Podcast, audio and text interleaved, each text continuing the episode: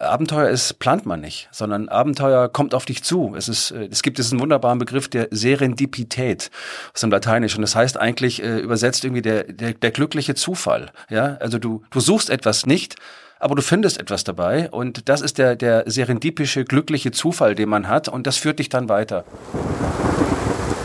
Dieser merkwürdige Widerspruch zwischen äh, es wird immer alles schneller, wir müssten eigentlich dadurch mehr Zeit haben, aber wir haben immer weniger Zeit, weil wir immer mehr in diese frei werdenden Zeiteinheiten reinpacken. Äh, da einfach aus dieser Zeitnoterfahrung heraus, die wir hier im Alltag haben, ein völlig anderes Zeitgefühl zu entwickeln auf Reisen, das finde ich äh, unglaublich toll und, und wahnsinnig lebenswert. Die Abwertung der Banalität ist sowieso ein großer Fehler.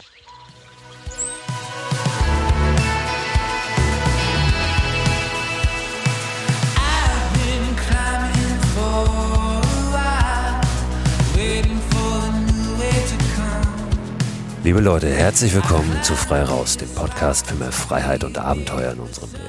Mein Name ist Christoph Förster und ich habe heute einen Gesprächsgast in dieser Folge, mit dem ich über das Reisen spreche. Warum reisen wir überhaupt? Warum ist es so wichtig zu reisen? Gerade in der jetzigen Zeit ja durchaus ein bisschen heikles Thema, das sich kontrovers diskutieren lässt. Aber genau das tut mein heutiger Gast. Kontrovers diskutieren, Gedanken aufwerfen, Gedankengänge, Ideen hinterfragen. Christian Schüle hat Philosophie studiert, Soziologie, Politikwissenschaften, Theologie, lehrt an der Universität der Künste in Berlin Kulturwissenschaften, ist Schriftsteller und hat einige Debattenbücher schon geschrieben über ja, verschiedene aktuelle Themen, die unsere Gesellschaft so beschäftigen und bewegen. Christian ist aber nicht nur ein hervorragender und kluger Denker, sondern auch ein Macher, vor allem in Hinsicht auf das Reisen. Und das aktuelle aktuelle Buch, sein neues Buch, das gerade vorgestern erschienen ist, also wirklich ganz frisch, das dreht sich um das Reisen. Das heißt, vom Glück unterwegs zu sein, warum wir das Reisen lieben und brauchen. Und genau darüber spreche ich in der heutigen Podcast-Folge mit Christian. Wie schon die Gespräche in den beiden vergangenen Folgen ist auch dieses Gespräch relativ lang geworden, über eine Stunde. Aber ich habe das Gefühl, dass sich das sehr, sehr lohnt, sich das bis zum Ende anzuhören. Ich habe auf jeden Fall sehr viel mitgenommen aus diesem Gespräch. Es werden auch hier wieder Folgen kommen, die sind vielleicht nur 20, 30 Minuten lang.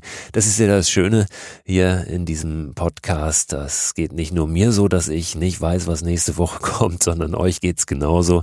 Mal erwartet euch eine sehr ausführliche Auseinandersetzung mit einem Thema Thema oder einem Gast und manchmal nur so ein paar knackige Inspirationen.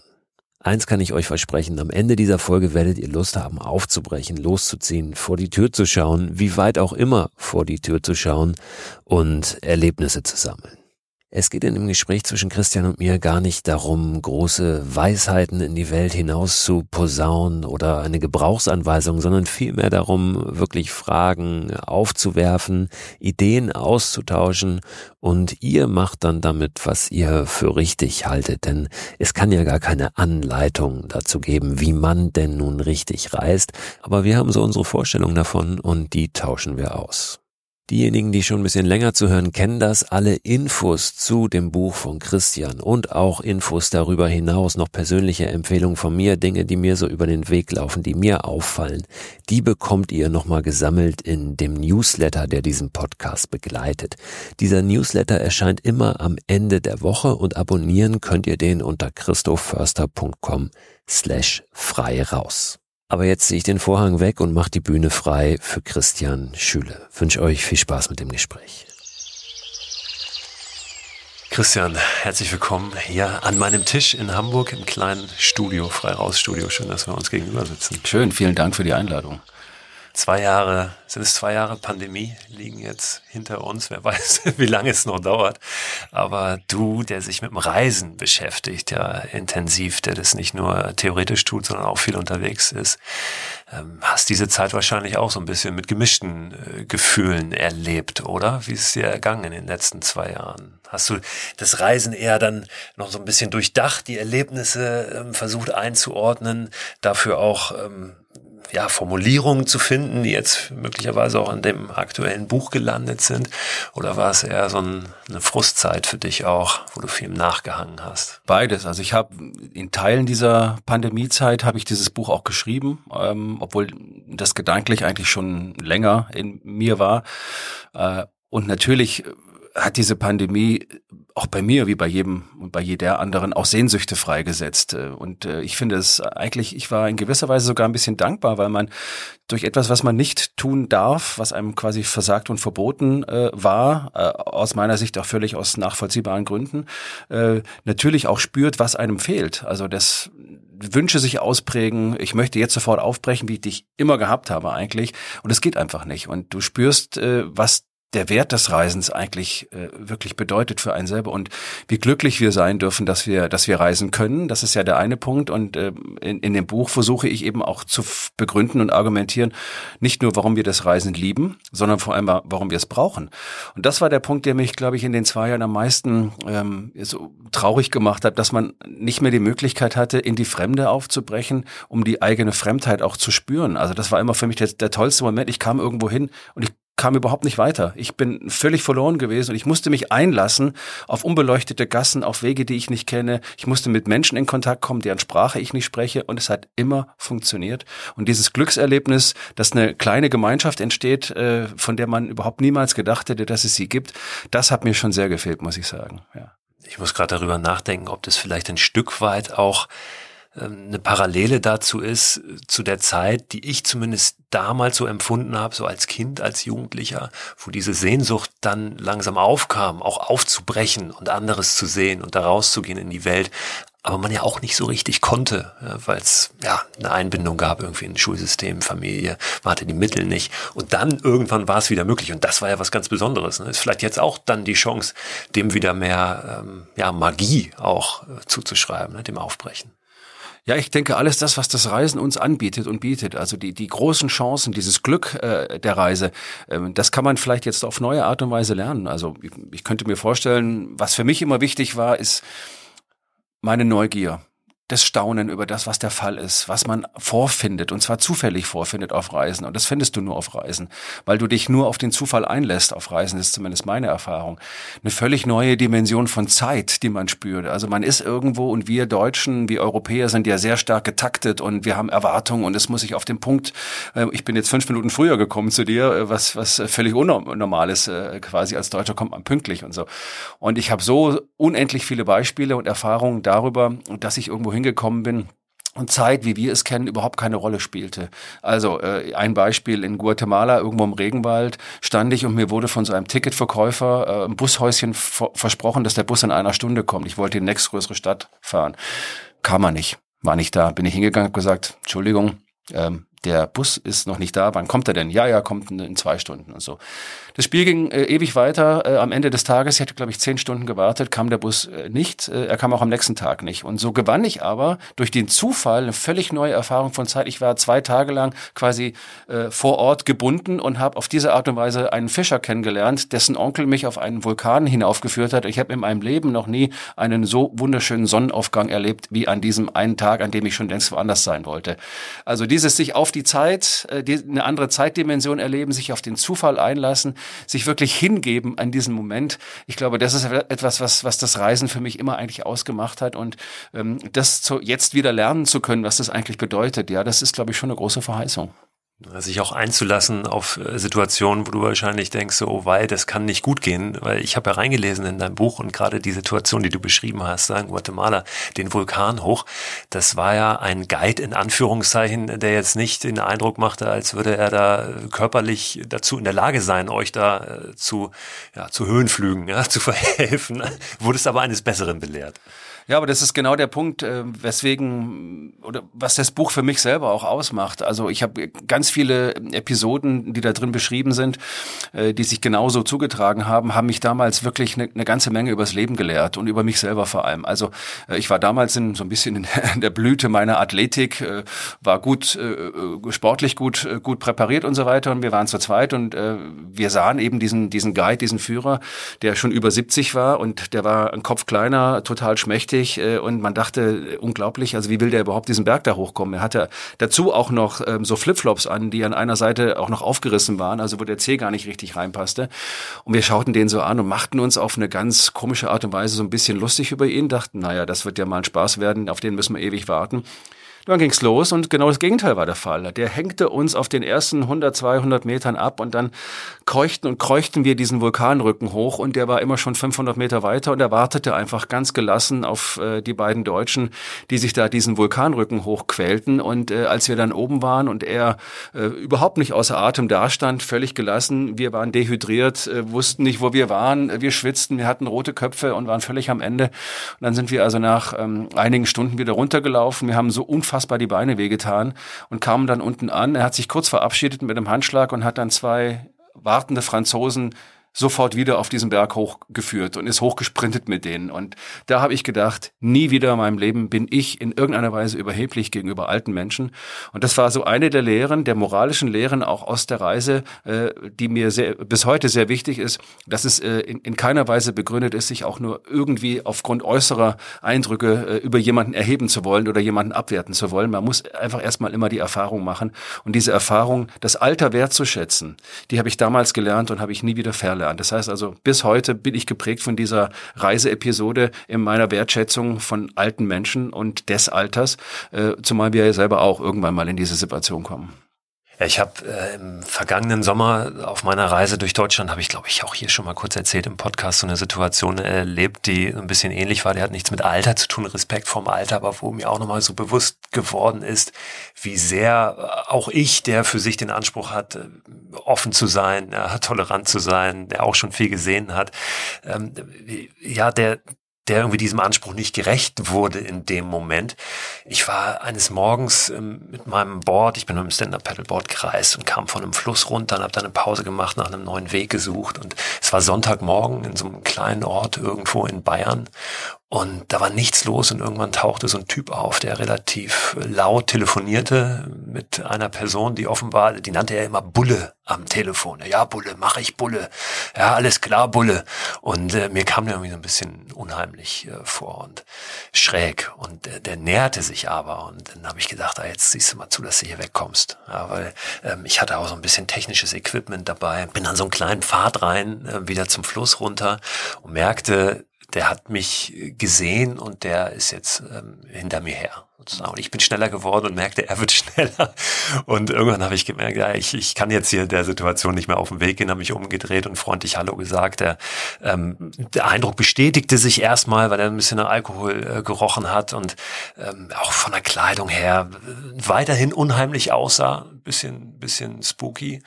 Und dann war der aber so unfassbar freundlich und interessiert. Ja. Er meinte, ich habe tausend Fragen an dich und was ist denn das für ein Ding und wo willst du hin? Und äh, schon in dem Moment habe ich gemerkt, was bist du eigentlich für ein Idiot, ja? dass du hier irgendwie dem irgendwas unterstellt hast, was überhaupt nicht angemessen war.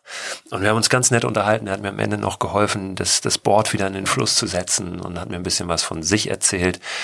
Und ich bin dann irgendwann so weggeglitten da auf dem Fluss dann wieder und, und habe mich richtig geschämt, weil ich gemerkt habe, ey, das war, das war völlig ungerecht. Ne? Mhm. Und, und auch das ist ja etwas, was das Reisen schult und lehrt und ja auch immer wieder. Ja, weil ähm, du hast auch gesagt jetzt gerade, ich, ich habe das für mich da begriffen, aber meine Erfahrung ist, man kommt ja immer wieder in solche Situationen. Da muss man sich wieder einen auf den Hinterkopf geben und sagen, Mensch, Denk doch dran. Ja, aber eben darum ist das Reisen ja so eine unglaublich gute Schule. Also es ist eine Lehre der, der elementarsten Tugenden und, und moralischen Eigenschaften, die man als Mensch hat. Und wie du völlig zu Recht sagst, die man immer wieder beglaubigen und bewähren lassen muss. Und äh, das geht mir bis heute so.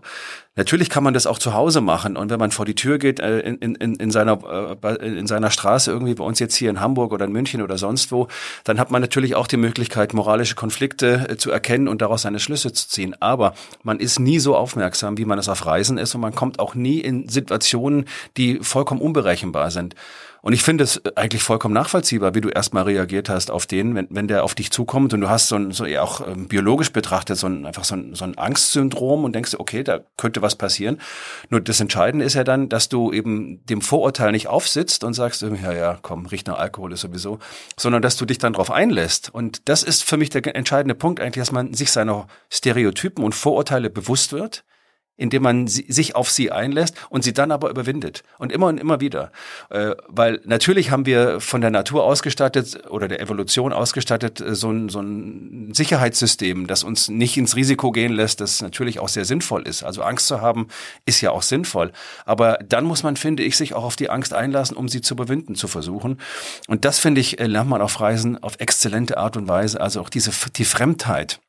Die Fremdheit zu spüren, die andere auch haben, wenn sie zum Beispiel aus arabischem Raum oder sonst wie oder jetzt aus der Ukraine oder so äh, zu uns kommen und hier vollkommen fremd sind, nachvollziehen zu können, wie sich das anfühlt, wenn man irgendwo fremd ist.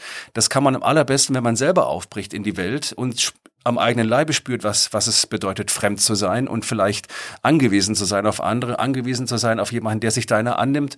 Und ich habe das so oft erlebt, das hast du wahrscheinlich auch. Ich bin irgendwo hingekommen, ich kannte nichts und niemanden. Ich, ich konnte die Sprache nicht, ich äh, war völlig verloren. Ich, mich wurde von irgendeinem schnaubenden Bus ausgespuckt und stand dann da.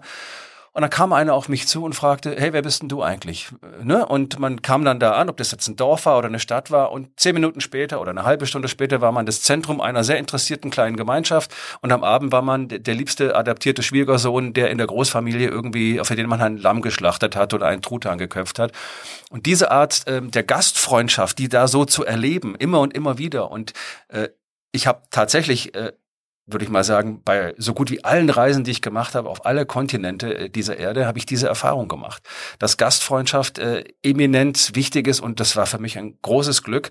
Und äh, der Umkehrschluss ist meine Frage an mich gewesen. Wie hältst du es denn eigentlich mit der Gastfreundschaft? Würdest du einfach irgendjemanden ansprechen und sagen, komm in mein Haus, ich koche für dich, den du überhaupt nicht kennst? Würden wir das machen? Würdest du das machen? Machst du das, Christo? Also so proaktiv sicherlich nicht. Ne? Also wenn jetzt jemand an meiner Tür klingelt oder an meinem Garten vorbeikommt und mich um etwas bittet, äh, möglicherweise schon. Also ich würde mal sagen ja, aber ähm, nicht, wenn ich hier durch die Stadt gehe und da jemand mit dem Rucksack entdecke. Wobei ich auch die Erfahrung gemacht habe, dass alleine ähm, dieses als Reisender wahrnehmbar und erkennbar zu sein, wirklich schon ähm, was verändert. Also ich bin ja auch mit dem Rucksack schon hier durch äh, Hamburg gelaufen, zum Altonaer Bahnhof gegangen. Und immer wenn ich das mit dem Rucksack tue, wenn ich zum Beispiel für so ein kleines Abenteuer aufbreche, dann merke ich schon, dass nicht nur die Menschen mir anders gegenüber treten, sondern dass ich auch anders unterwegs bin. Und vielleicht bedingt sich das auch gegenseitig. Aber ähm, schon das Erkennbarsein als Reisender, ähm, das verändert was. Und da bin ich auch des Öfteren schon angesprochen worden, ähm, sag mal, suchst du irgendwas? Oder können wir dir helfen? Das passiert mir natürlich nicht, wenn ich hier in meinem Alltagsoutfit durch die Gegend laufe. Und ähm, das ist auch was, was ich immer wieder wahrgenommen habe, als Reisender erkennbar zu sein, ähm, dass das verändert was und das ruft auch so eine Gastfreundschaft hervor. Möglicherweise, weil ein Reisender vielleicht auch ein Stück weit ein Spiegel ist für die Menschen ne? und da sich die eigenen Sehnsüchte da, da ein bisschen darstellen. Und man, das ist so meine, meine Interpretation oder der, der Versuch ähm, von einer Erklärung, warum ist es so? Ähm, weil wir vielleicht auch in einem Reisenden das sehen, was wir gerne möchten und viele Menschen aber für sich entweder nicht können oder sich nicht trauen und diesen Schritt nicht wagen, aber dann doch da jemanden sehen, wo sie sagen, Mensch, der oder die macht es und das finde ich super es, es ist ja auch ein Zeichen, wenn, wenn jemand kommt äh, zu dir in deine Stadt, äh, dass da ein Interesse da ist. Also an dir, an deiner Stadt, nicht an dir persönlich, aber an, an uns quasi Bewohnern dieser Stadt, wie es andersrum natürlich auch ist. Wenn, wenn ich irgendwo hinfahre, habe ich äh, grundsätzlich ein Interesse, ob das jetzt in Usbekistan ist, in Kasachstan oder in Chile. Ähm, wenn ich dieses Land durchreise, ich habe ein Interesse an der Kultur, ich habe ein Interesse an der Kulinarik, ich möchte sinnlich überwältigt werden. Diese sinnliche Überwältigung finde ich ganz enorm wichtig, dass wir das auch einfach wieder lernen. Wir haben das ja auch schon ein bisschen verlernt in Zeiten, in denen wir einfach kopfgesenkt auf irgendwelche Displays starren, durch die, durch die Stadt gehen und überhaupt nicht mehr wahrnehmen, was um uns herum passiert. Also wie oft torkeln hier auf den Straßen unserer Städte dir Menschen entgegen, die dich überhaupt nicht mehr sehen, weil sie ständig auf ihr Handy-Display gucken. Und damit sage ich nicht, dass ich es nicht auch mache, ehrlich gesagt. Also ich bin auch in gewisser Weise da schon natürlich drin und ziehe sofort mein Handy raus, wenn ich irgendwo sitze. Aber ich werde mir dessen bewusst und denke mir, warum guckst du nicht einfach in der Gegend rum? Warum nimmst du nicht mal Augenkontakt auf? Warum führt man kein Gespräch mehr? Und das ist etwas, was du auf Reisen natürlich zwangsläufig lernst, Gespräche zu führen, sich verständigen zu müssen in Sprachen, die du nicht kennst. Ich habe auch in dem Buch eine, Szene beschrieben. Ich kam ins rumänische Donaudelta per Zufall auch wieder und ähm, war da in, an einem See und es begann plötzlich äh, starker Rauch aufzusteigen. Es brannte offensichtlich etwas und ähm, erstmal sind alle Angstsinne angesprungen. Okay, was bedeutet das jetzt? Und dann stand auf einmal ein ungefähr gleichaltriger äh, junger Mann vor mir mit einem Pferd äh, und guckte mich an und ich guckte zurück und wir schauten uns erstmal an eine ganze Weile lang und irgendwann, weil er weder Englisch sprach, noch ich Rumänisch, haben wir uns quasi mit Zeichensprache verständigt und er lud mich in seine Wellblechhütte ein und begann dann irgendwie äh, Kaffee aufzubrühen. Und ich war, ich weiß nicht wie lang genau, aber ich war doch viele, viele Stunden bei ihm zu Gast und wir hatten ein wunderbares Gespräch ohne jede Sprache, weil wir uns überhaupt nicht verstanden haben. Und er hat mir Dinge gezeigt, die er gesammelt hat und ich habe ihm etwas versucht zu erklären und so. Und da auf einmal ergab sich eine Vertrautheit zwischen uns beiden, die äh, vollkommen undenkbar gewesen wäre noch am, am Tag vorher. Und irgendwann sind, hat er mich begleitet runter zum See und ich bin dann rechts gegangen, erst nach links gegangen. Wir haben uns die Hand gegeben. Ich habe ihn nie wieder gesehen. Aber heute, noch heute denke ich an diesen, an diesen jungen Mann irgendwie und habe vor Augen und denke mir, das ist das, was vom Leben Leben eigentlich bleibt, wenn man später zurückblickt, das sind solche Begegnungen. Das sind solche Momente, in denen man eigentlich so ein Glücksgefühl hat, dass eine Vertrautheit entsteht aus dem Nichts und in, in dem Wort Vertrautheit steckt ja auch Vertrauen drin. Und äh, wir sind ja eigentlich werden ja auch erzogen zum Misstrauen gegenüber dem anderen. Der ist gefährlich, der ist ein Feind, Total, der, ja. der benachteiligt uns, der hat mehr als wir und so weiter. Und da kannst du lernen, das ist meine Quintessenz auch in diesem Buch so beschrieben, alle Menschen sind gleich, wir wollen alle das Gleiche, wir haben alle Ähnliches, wir haben alle zwei Ohren und fünf Finger an einer Hand und mehr ist es nicht. Und das ist sensationell genug. Wenn wir über das Reisen sprechen, müssen wir vielleicht einmal nochmal definieren, was du, vielleicht auch ich, unter Reisen verstehen. Weil Reisen ist ja nicht gleich Reisen, beziehungsweise ähm, nicht alle Menschen, die unterwegs sind da draußen, reisen wirklich. Was verstehst du unter Reisen? Was bedeutet Reisen für dich? Also Reisen heißt für mich eigentlich immer unterwegs sein und nicht wirklich ankommen. Und ich unterscheide das für mich sehr vom, vom Urlaub, weil Urlaub heißt immer schon angekommen sein an einem bestimmten Punkt und da bleiben. Reisen ist eigentlich genau das Gegenteil.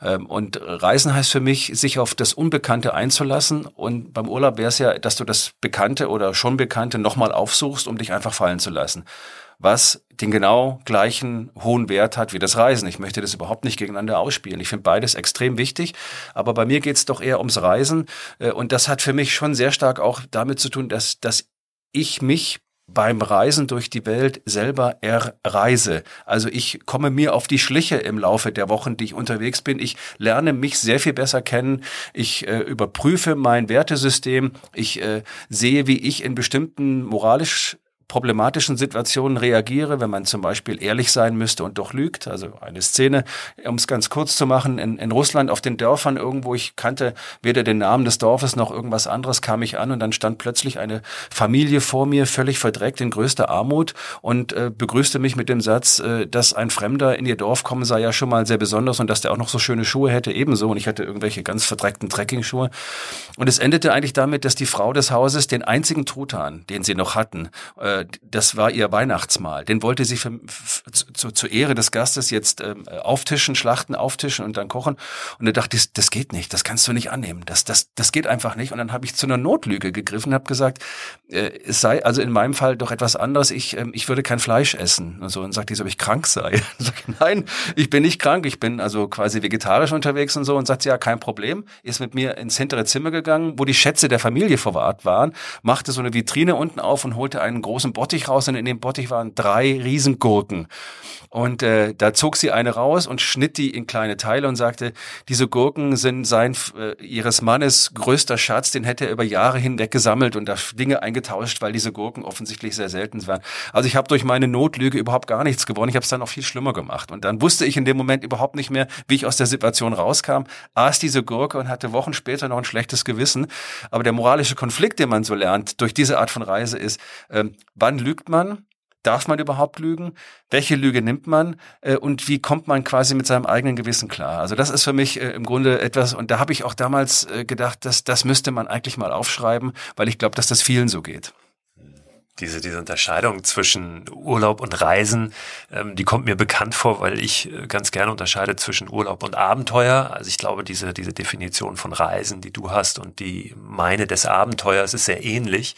Ähm, ich musste oft schmunzeln, wenn dann, ähm, äh, wir haben eingangs, kurz bevor wir die Mikros angemacht haben, kurz auch darüber gesprochen, so diesen, diesen Trend der Mikroabenteuer, den ich ja nun auch die letzten Jahre mit, mit befeuert habe, muss ich sagen, ähm, der so in der Masse irgendwann ankommt, ja, und wo dann ähm, es ganz oft passiert, dass irgendwelche Medien schreiben, ähm, Urlaub vor der Haustür. Ja, wo ich immer sage, nein, das ist doch nicht, ein Mikroabenteuer ist kein Urlaub vor der Haustür, weil ein, ein Abenteuer kein Urlaub ist. Das ist ja was ganz Unterschiedliches.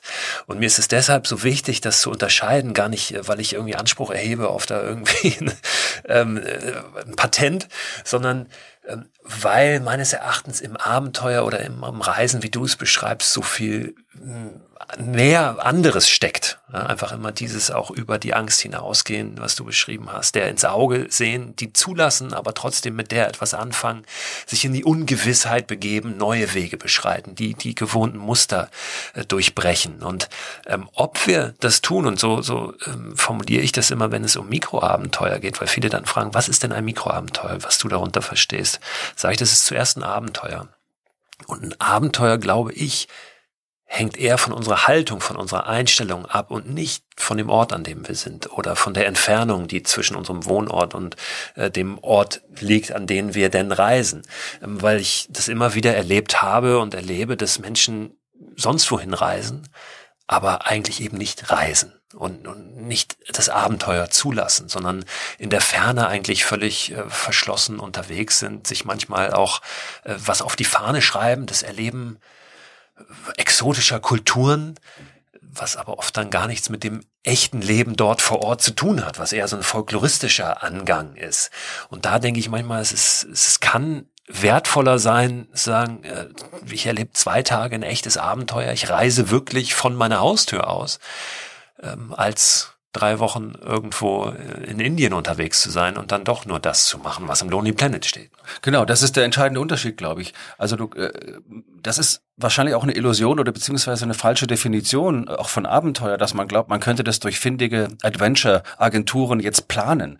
Äh, Abenteuer ist plant man nicht, sondern Abenteuer kommt auf dich zu. Es ist, äh, es gibt diesen wunderbaren Begriff der Serendipität aus dem Lateinischen. Das heißt eigentlich äh, übersetzt irgendwie der, der, der glückliche Zufall. Ja, also du, du suchst etwas nicht, nicht aber du findest etwas dabei und das ist der, der serendipische, glückliche Zufall, den man hat und das führt dich dann weiter.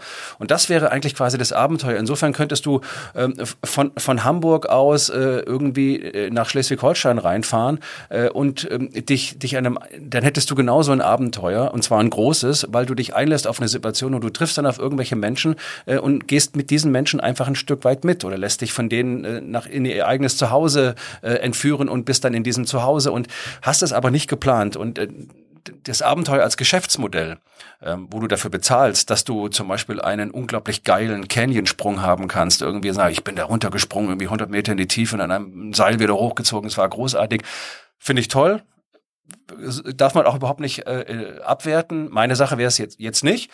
Aber das, das Abenteuer, von dem wir, glaube ich, sprechen und das eben auch sehr nah an die Definition äh, des Reisens, wie, wie ich es in dem Buch und auch sonst wie habe herankommt, ist tatsächlich, äh, sich einzulassen auf, ein, auf, auf Wirklichkeit, auf Realität und sie nicht irgendwie ähm, in, in Häppchen zuschneiden zu wollen, um sie dann äh, häppchenartig äh, lukrativ verkaufen zu können und zu sagen, ich habe jetzt, hat jetzt ein tolles Abenteuer. Also mein Abenteuer ist es tatsächlich, wenn ich, wenn ich in, in Hamburg irgendwie mit dem Fahrrad losfahre äh, und ich, ich fahre dann irgendwie über die Süderelbe und komme nach Wilhelmsburg und da lerne ich Menschen kennen, von denen ich nicht dachte, dass es sie überhaupt gibt. Und auf die lasse ich mich ein und mit denen verbringe ich mal drei Tage. Das ist für mich ein Abenteuer. Da muss ich gar nicht nach Indien, wie du sagst, da muss ich auch nicht nach Argentinien. Das kann ich auch vor der Haustür machen.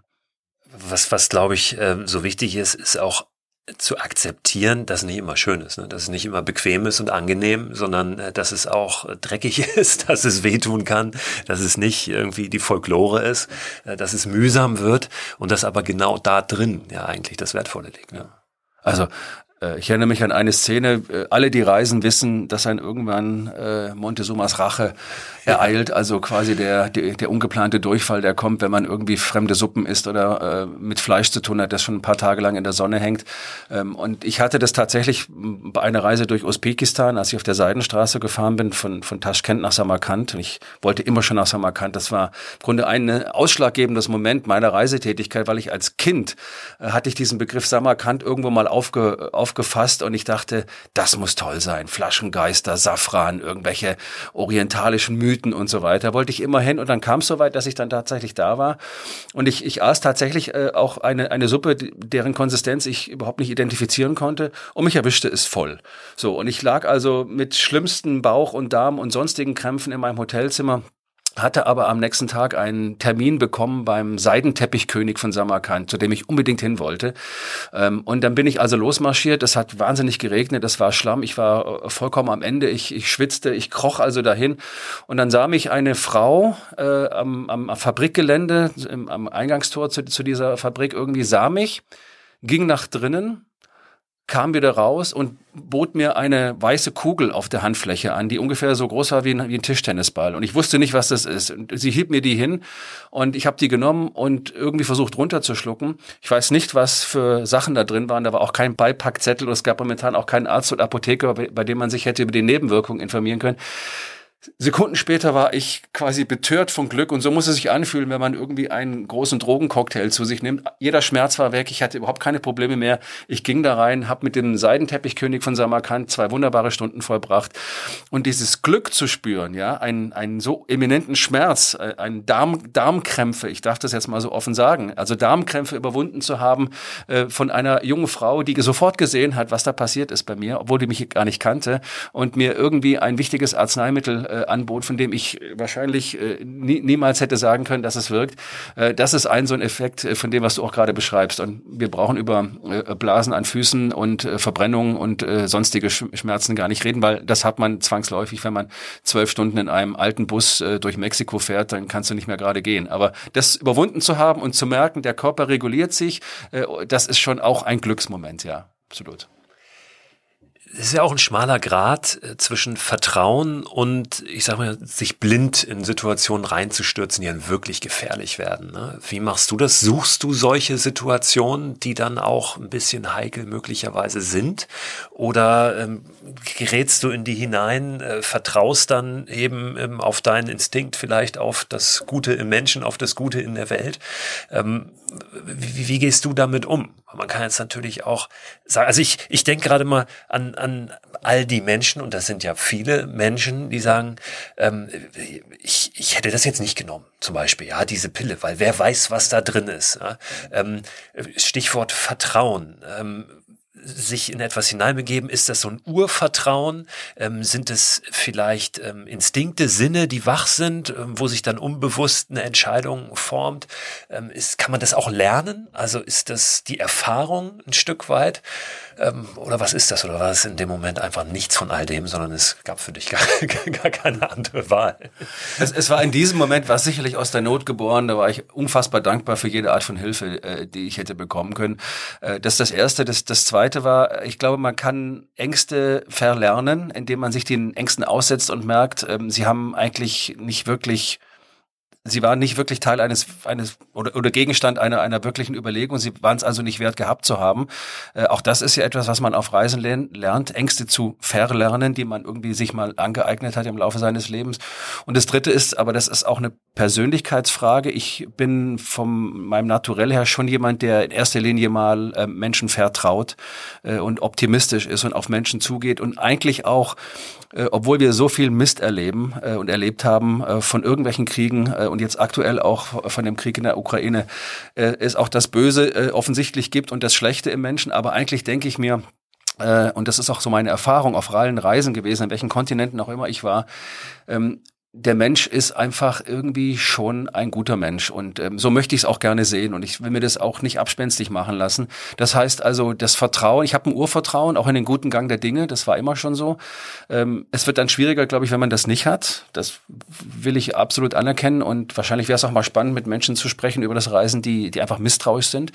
Aber man schneidet sich sehr viel ab, wenn man misstrauisch ist und ich finde, es lohnt sich erstmal zu vertrauen und wie oft macht man natürlich auch enttäuschende Erfahrungen, auch das natürlich, klar. Äh, es gibt Menschen, die einen betrügen. Äh, wenn man irgendwie auf dem Bazar handelt, wird man über den Tisch gezogen. Natürlich ist das so.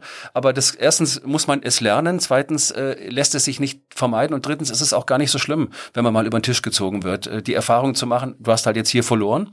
Okay, musst du nächstes Mal besser verhandeln. Also das, das sind so, so Elemente. Du hast noch eine wichtige Frage gestellt, finde ich. Also wie ähm, gefahrentoll ist man eigentlich? Also wie, wie, setzt, wie, wie stark setzt man sich Risiken aus? Ich habe immer auch gemerkt, eine Intuition funktioniert, die hat jeder. Ich glaube, man weiß so ein bisschen auch, äh, da musst du jetzt mal vorsichtig sein. Es gibt aber auch Situationen, wie ich sie zum Beispiel in Äthiopien erlebt habe, wo ich äh, unterwegs war mit einem Four-Wheel-Drive-Auto mit einem Fahrer und einem Übersetzer. Wir wollten ins Omo-Delta wir sind durch die äh, Danael-Senke gefahren, das ist also wirklich, da ist gar nichts. Und wenn es dich da irgendwie erwischt, dann weiß kein Mensch, dass es dich je gegeben hat. Dann irgendwann fressen dich die Geier auf und das war's dann mit, dein, mit deiner Existenz. Und da kamen wir äh, äh, in der Mitte irgendwie des Weges äh, plötzlich zu stehen, weil eine große Rinderherde vor uns stand und wir konnten weder rechts noch links drum rum, weil da irgendwie die Berge hochgingen. Ja, und dann war es also so, dass man irgendwie zwei Minuten später, und ich erwachte aus einem Tiefschlaf, man hat offensichtlich als Europäer in Äthiopien sehr schnell einen unglaublichen Tiefschlaf bei 45 Grad, als ob der Körper sich schützen müsste, und hatte eine Kalaschnikow-Öffnung vor meinem Kopf. Und da stand ein Hirte äh, und zielte mit dem Gewehr auf mich und auf, auf uns drei. Und dann dachte ich, okay, jetzt, äh, jetzt ist ein Problem da. Und äh, stellte sich also heraus, dass, dass dieser Hirte äh, Teil einer Gruppe von Hirten war, also wir waren, glaube ich, zu fünft oder zu sechst, die da eben diese Rinder hüteten. Und die wollten jetzt für jedes Rind, jetzt pass auf, Fotogeld haben. Weil sie gesehen haben, da kommt ein Tourist, die wollten ein Fotogeld für jedes Rind. Das war aber so hoch, dass ich für, dass wir für die gesamte Rinderherde wahrscheinlich hätten 10 oder 20.000 Dollar zahlen müssen, was wir nicht im Kleingeldportemonnaie hatten. So. Und ihr hattet aber auch gar kein Foto gemacht. Wir haben gar kein ja. Foto gemacht, wir sind einfach gefahren und so und wir wurden dann gestoppt. Und äh, um es kurz zu machen, weil es doch eine lange Geschichte ist, der Fahrer, Wossen hieß der, und der kam aus einem, aus einem Nachbarort, also von einem Nachbarstamm. Der wusste natürlich genau, was jetzt zu machen ist. Der stieg aus und ging erstmal frontal auf diesen Hirten zu, stellte sich quasi mit der Brust auf die Öffnung der Kalaschnikow und schrie den an. Sagte, oh, was willst du hier? Spinnst du hier? Ein Gast aus Deutschland, wie kannst du und so weiter? Und dann schreckte der erstmal zurück und so weiter. Und dann sagte der so, wo ist der Älteste von euch? Mit dir rede ich überhaupt nicht. Mit dir rede ich nicht. Wo ist der Älteste? Da mussten die also erstmal ausklamüsern, wer eigentlich der Älteste ist und wer sprechbefugt ist. Und dann ist er zu dem hingegangen und dann hat den gesagt, irgendwie, ähm, wenn du hier den Touristen bedrohst und ich sage das in deinem Stamm weiter, dann bist du ein Outlaw. Das ist ja schon klar. Wir bieten dir jetzt nicht ein Fotogeld an, aber wir bieten dir dieses oder jenes an. Setzt euch zusammen und beratet, hat er denen gesagt. Die setzten sich zusammen und berieten und währenddessen machte er uns ein Zeichen, nickte mit dem Kopf. Wir sind in, den, in das Auto zurückgegangen, ziemlich leise und dann ist der volle Kanne aufs Eisen gestiegen und abgehauen. Und die, die, bis die das gemerkt hatten, war quasi durch den Staub, äh, den das Auto dann aufgewirbelt hat, auch gar nicht mehr zu sehen, wo wir waren, sind wir also quasi wirklich glücklicherweise entkommen und auch mit dem Leben dann davon gekommen. Das war eine Situation, die hat mir schon sehr Angst gemacht und hinterher habe ich gemerkt, wie meine Beine auch gezittert haben. Ne? Also in so einer Situation, weil hätte das nicht funktioniert und die hätten geschossen und hätten einen Reifen äh, getroffen, dann wären wir wahrscheinlich, äh, würde ich heute hier nicht hier sitzen bei dir. Ja. Naja, und, und trotzdem immer wieder loszuziehen ähm, und, und ja auch immer wieder dann den Mut zu haben, zu vertrauen. Das äh, ist ja auch das. Aber es ist wie im Leben, oder? Das ist so unendlich wichtig, dass man einfach erstmal vertraut und man muss sich das Vertrauen auch erarbeiten, klar.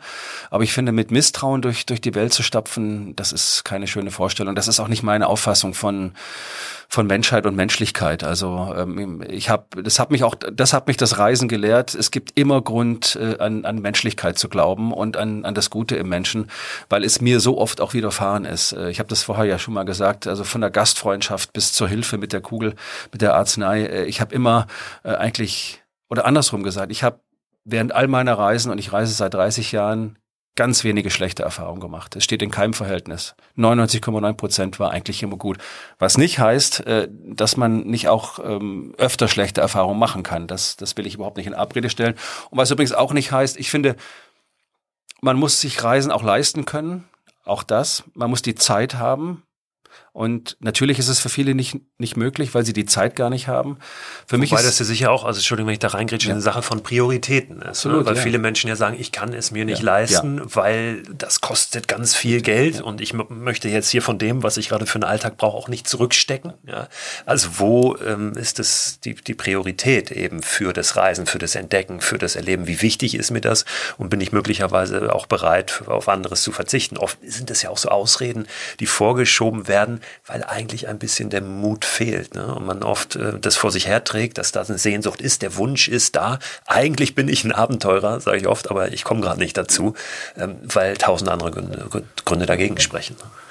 Ja, aber für viele sagen wir mal, Angestellte ist es natürlich schwierig. Die haben eine bestimmte Zahl an Urlaubstagen im Jahr ja. und da möchte man mit der Familie äh, zwei Wochen irgendwie an den Strand sich legen, finde ich absolut nachvollziehbar, mache ich auch.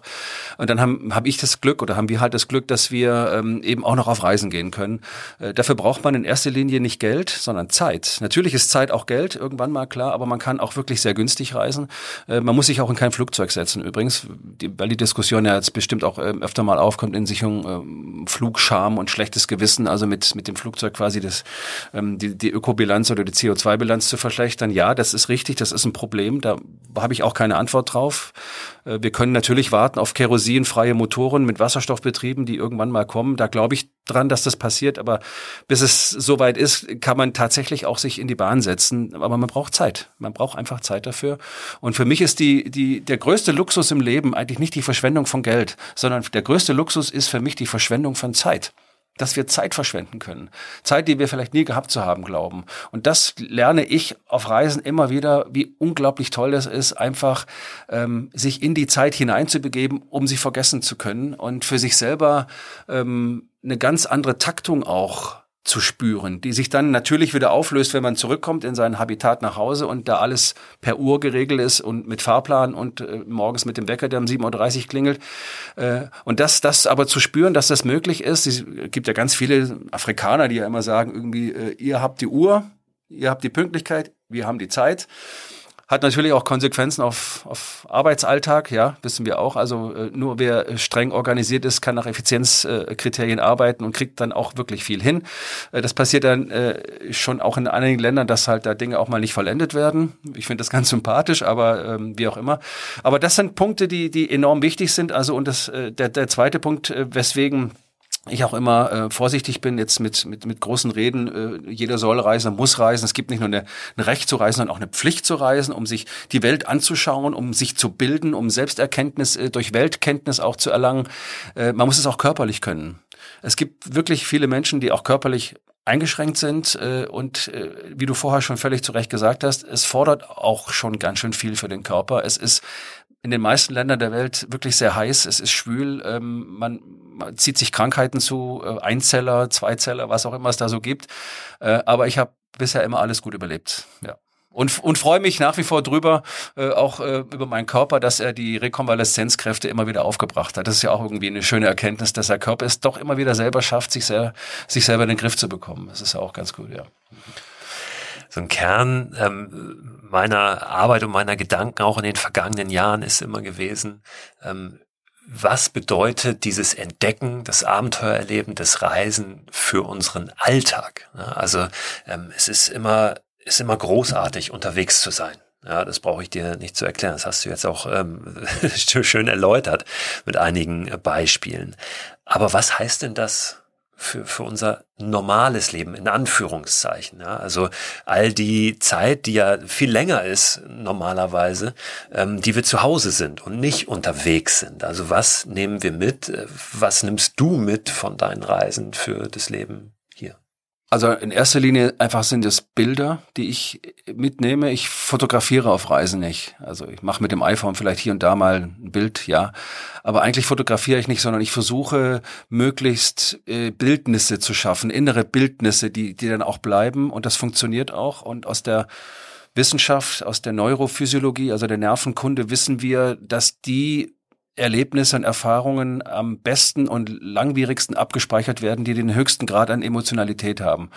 Und das ist auf Reisen so. Man ist auf Reisen durch eine durch die sinnliche Überwältigung, von der ich schon gesprochen habe, und auch durch eine bestimmte Wahrnehmungsoffenheit ähm, so emotional eigentlich, dass man selbst die, die größten Kleinigkeiten wahrnimmt und auch noch erinnert. So gibt mir das durchaus auch. Also ich äh, äh beim Schreiben des Buches äh, habe ich gemerkt, also als ich bestimmte Szenen äh, zu rekapituliert versucht haben, äh, dass es, dass es funktioniert, dass es geht, dass die Bilder wiederkehren, dass die einfach alle da sind. Das ist für mich ganz wichtig. Also im Alltag auch diese diese Bilder zu haben. Äh, ich, ich spüre immer und immer wieder eine große Dankbarkeit für das, was ich erlebt habe und ähm, das, was mich eben auch äh, als Mensch moralisch und ethisch äh, geprägt hat in den, in den letzten Jahren und Jahrzehnten durchs Reisen, dass ich eben mein Wertesystem äh, habe sensibilisieren können äh, über die Begegnung mit Menschen. Äh, wie vorher schon gesagt, dass ich äh, schon das Gefühl habe, äh, es ganz wichtig ist, dass Menschen spüren, was Fremdheit bedeutet. Also man kann das rational verhandeln und argumentativ und diskursiv diskutieren. Ja, aber das hilft letztlich nicht weiter, wenn man selber nicht schon mal erlebt hat, was es bedeutet, völlig äh, äh alleingelassen zu sein oder in, in einer Situationen zurückgelassen zu werden, die man in dem Augenblick ohne eigene, ohne fremde Hilfe vielleicht nicht, nicht lösen kann, äh, um ein Gespür und Gefühl dafür zu kriegen, wie sich Menschen fühlen, die zu uns kommen. Das ist eine äh, konkrete äh, Konsequenz. Und die zweite ist, dass ich äh, eigentlich jedem und äh, jedem Kind auch sagen würde, meine Schwester zum Beispiel hat zwei Kinder und ich bin ein leidenschaftlicher Onkel, gleich ich kein Vater bin, ähm, dass das Staunen so unendlich wichtig ist. Also, dass wir das Staunen wieder lernen müssen und die Neugier auf die Welt. Wir glauben immer alles zu wissen durch äh, Wikipedia und durch die Medien und wir werden ja von morgens bis abends beschallt und beworfen mit Informationen und Bildern und äh, Informationskaskaden, die wir nicht verarbeiten können. Alles gut, alles richtig, auch wichtig für äh, den mündigen Menschen und so weiter. Aber dieses Staunen über die Welt, ja, also diese Neugier zu entwickeln, hinterfragen zu wollen, was passiert hinter dem nächsten Eck? Wie verhält es sich eigentlich wirklich damit?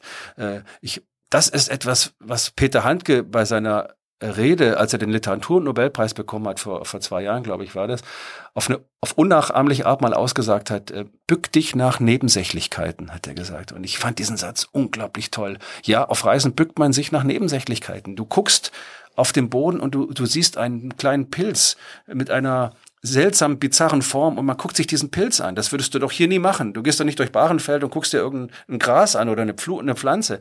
Aber das ist dieses, dieses sich selber sensibilisieren für die Kleinigkeiten des Lebens. Äh, das ist etwas, was, was, was mich auf Reisen immer wieder äh, fasziniert hat und was ich eigentlich auch liebe zu tun, egal wo das ist. Und, äh, und, und, und die Welt bietet so unfassbar viel an, was wir nicht wissen, obwohl wir alles zu wissen glauben hier. Und dieses Wissen zu mehren durchs Reisen und zwar nicht, indem wir es uns anlesen, indem wir rational darüber sprechen, sondern indem wir es einfach erleben, indem wir es durchfahren äh, und uns widerfahren zu lassen. Und äh, ein wichtiger Punkt im Buch ist für mich auch, äh, dass man sich von Orten erobern lassen muss. Also nicht ich erobere den Ort, indem ich reingehe und sage, hallo, da bin ich, wie sieht's aus, sondern ich, ich gehe hinein und lass mich vom Ort erobern. Ich lass mich in seine Grammatik hineinziehen und versuche die lesen zu lernen. Also ich bin erstmal sehr demütig und sehr sehr vorsichtig und wenn ich das, den, das Gefühl habe, ich habe den Ort verstanden, äh, dann habe ich, glaube ich, sehr viel gelernt. Erstmals über mich selber und aber auch so ein kleines bisschen über das, was man als Welt bezeichnet. Und eine wichtige Voraussetzung dafür, und das beschreibst du ja auch in deinem Buch, ist eben kein, keine durchgetaktete Reise zu machen ne? und dann schon von, von A nach B zum Weiß, am nächsten Tag gucke ich mir die Sehenswürdigkeit an, sondern sich Zeit zu nehmen. Denn, denn das braucht es natürlich, das braucht es natürlich auch im Alltag. Wenn wir uns keine Zeit nehmen für die Dinge, dann haben wir gar nicht die Möglichkeit, genau hinzugucken. Ja, und wir sind, wie, wie zeitgedrängt sind wir, wie viel Zeitnot äh, haben wir hier alle ne, in diesem, in diesem äh, Arbeitsprozess, in dem wir drinstecken, in dem immer, in dem immer mehr Menschen auch erschöpft äh, dann sind und mit Burnout rausgehen und äh, teilweise Depressionen kriegen und so. Also diese, diese Verdichtung von Zeit, die stattfindet, auch durch natürlich äh, Digitalisierung, äh, ist ja auch eine Form von Verdichtung. Es wird immer schneller, es wird immer kleiner. Äh, Digitalisierung oder, oder sagen wir Wachstumsprozesse durch Digitalisierung heißt ja nicht nur, äh, es ist ein tolles Erlebnis, ein schönes Gadget oder ein Ding in der Hand zu halten, sondern das heißt eben auch, dass wir durch Apps und so weiter Zeiteinheiten verdichten und verkleinern und das alles im, im Grunde immer schneller wird und wir immer weniger Zeit haben, obwohl wir jetzt äh, ja eigentlich mehr Zeit haben müssten, wenn es verdichtet wird. Und dieser, dieser, dieser merkwürdige Widerspruch zwischen äh, es wird immer alles schneller, wir müssten eigentlich dadurch mehr Zeit haben, aber wir haben immer weniger Zeit, weil wir immer mehr in diese frei werdenden Zeiteinheiten reinpacken. Äh, da einfach aus dieser Zeitnoterfahrung heraus, die wir hier im Alltag haben, ein völlig anderes Zeitgefühl zu entwickeln auf Reisen, das finde ich äh, unglaublich toll und, und wahnsinnig lebenswert. Und das, ähm, das ist etwas, was, was auch körperlich sehr wohltun ist. Es wird jeder merken, der das macht, wenn man sich einfach mal in die Zeit reinfallen lässt, in den Moment reinfallen lässt.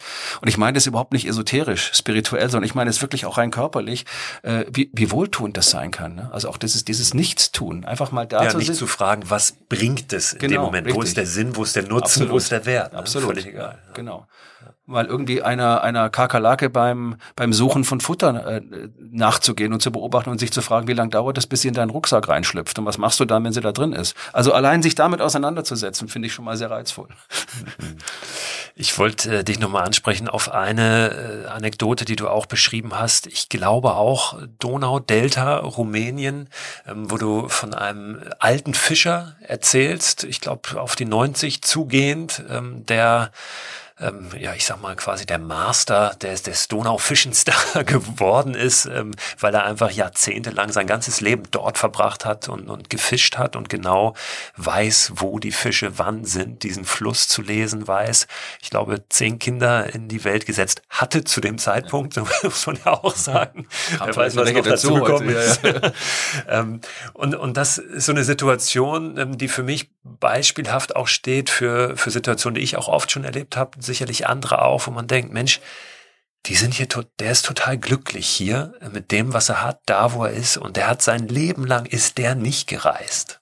Ja, ähm, was steckt dahinter? Auch, auch vielleicht so eine, so eine Sehnsucht, auch dort glücklich zu sein an dem Ort, wo man, wo man ist oder einen Ort zu finden, eine Tätigkeit zu finden, für die man gar nicht mehr reisen muss? Ja, das ist ein guter Punkt. Ähm, bin ich jetzt, müsste ich gerade wirklich äh, mal nachdenken. Äh, wie, wie ich das, wenn ich jetzt der Fischer wäre und ich die Freude gehabt hätte, mindestens zehn Kinder zu zeugen, aber wie, wie es mir ergehen würde. Ähm, wir haben das ja so oft, dass wir sagen, Mensch, die sind so glücklich ja, mit dem wenigen, was ja, sie haben, ja, da wo sie sind. Mhm. Ne? Ähm, und, und da scheint ja schon irgendwie so ein bisschen eine, eine Sehnsucht dahinter zu stecken, oder? Ich, also bei uns selber. Das, ja, bei uns selber. das ist mhm. dieses Glücklichsein mit dem, was mhm. man hat da, wo man ist, weil wir dem ja, ich weiß, vielleicht verklären wir es auch ein Stück weit, aber wir bewerten das doch eigentlich immer ganz positiv. Ist ja eigentlich auch positiv. Ich finde, äh, jemand. Vielleicht einfach, weil es uns nicht gelingt. Also mir zumindest oder dir, dir nicht, uns beiden ja. vielleicht nicht, das stimmt schon. Deswegen wäre mal eine gute Frage, ob man deswegen auf Reisen geht, weil es mir nicht gelingt, quasi mit dem, was ich habe, glücklich zu sein. Kann, kann schon sein, müsste ich mal drüber nachdenken. Ähm, nur in, im Falle dieses Fischers ist es tatsächlich so, dass der ja gar nicht die Möglichkeit groß gehabt hatte, äh, auf, auf große Reisen zu gehen. Und vielleicht ist es für ihn schon eine Riesenreise gewesen, vom rumänischen Donaudelta in die nächstgrößere Stadt zu reisen und zurück. Vielleicht hat er auch, weiß ich nicht, seine Tätigkeit als Fischer auf diesem Fluss Mila 23 heißt der Fluss, also Meile 23 auf, auf der Donau. Vielleicht waren das für ihn auch Reisen. Weißt du, dass er von Meile 23 bis Meile 25 äh, äh, geschippert ist äh, und, und gemerkt hat, ähm, ich habe sofort verstanden, wie der Fluss funktioniert. Ich weiß, wo die Fische sind. Das ist meine Reise gewesen. Äh, ich bewundere Leute, die, die selbstgenügsam sind. Wirklich. Ich habe ich hab eine große Achtung vor jemandem, der sagt, ich muss nicht weg hier. Ja, ich wohne irgendwo auf dem Land. Äh, ich habe hier mein, mein kleines Häuschen. Ich habe meinen Garten. Ich bin ein glücklicher Mensch. Ja, toll. Also wenn das gelingt, finde ich das großartig. Mir gelingt es nicht in, in meiner Existenzform hier äh, in meiner meiner Wohnung zu sagen, das reicht mir jetzt, was ich da habe, aber ich brauche materiell überhaupt gar nichts. Also ich bin wirklich materiell desinteressiert. Mir ist das egal, welches Auto irgendjemand fährt. Ich habe keins. Ich brauche es einfach nicht. Und damit ist aber nicht gesagt, dass ich die Menschen, die es brauchen, irgendwie abwerten würde. Überhaupt nicht. Ich respektiere alles, aber ich brauche es nicht. Aber was ich brauche, sind einfach diese Momente, die ich in dem Buch beschrieben habe und die ich jetzt mit dir auch hier durchsprechen. Ich glaube, du denkst ähnlich, glaube ich, äh, dass uns, äh, dass uns materieller Wohlstand äh, vielleicht etwas weniger, uns beide etwas weniger weiterbringt, als es vielleicht ein, sinnlicher, vielleicht auch spiritueller Wohlstand wäre. Bei mir ist es zumindest so, aber ich bewundere trotzdem einfach Menschen, die ihren Ort, an dem sie aufgewachsen sind, noch nie verlassen haben und die sicherlich mindestens genauso klug sind wie ich, wenn nicht viel klüger.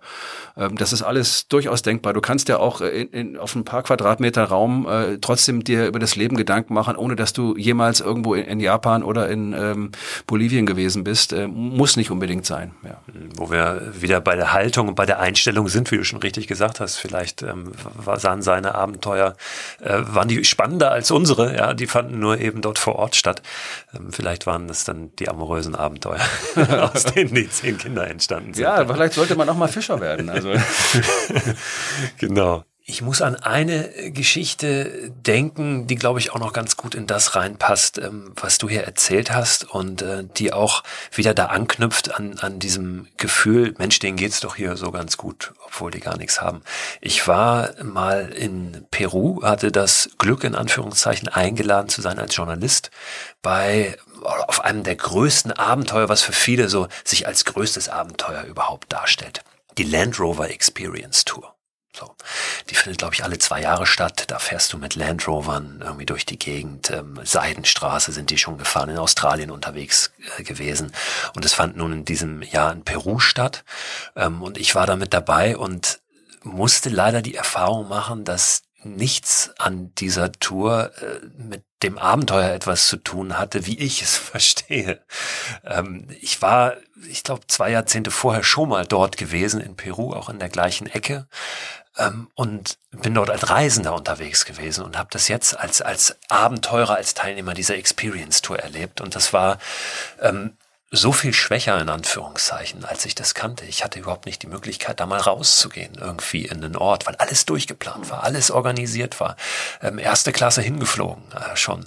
Dann äh, nur in irgendwelchen tollen Hotels übernachtet, ähm, wo, wo überhaupt keine Durchmischung hat stattfinden können, eben mit dem Leben dort vor Ort. Ganz anders, als ich es kannte von der Zeit, wo ich eben als Reisender, als Backpacker, als, als junger Mann unterwegs war. Und dann eben, und, und deswegen die Anknüpfung an das, ach, das, das geht ihnen doch immer ganz gut, sind wir mit diesen tollen, voll klimatisierten Autos ja, äh, durch die Gegend gefahren und natürlich auch an Orte gekommen, äh, die ärmer waren, ja, da in den Anden oben, Andendörfer und äh, wo dann die Kinder standen und mit großen Augen gestaunt haben, was denn da jetzt für Autos und für Menschen durch dieses kleine Dorf kommen. Und ähm, wir saßen dann oft abends in diesen äh, Luxushotels am großen Tisch und haben es uns gut gehen lassen.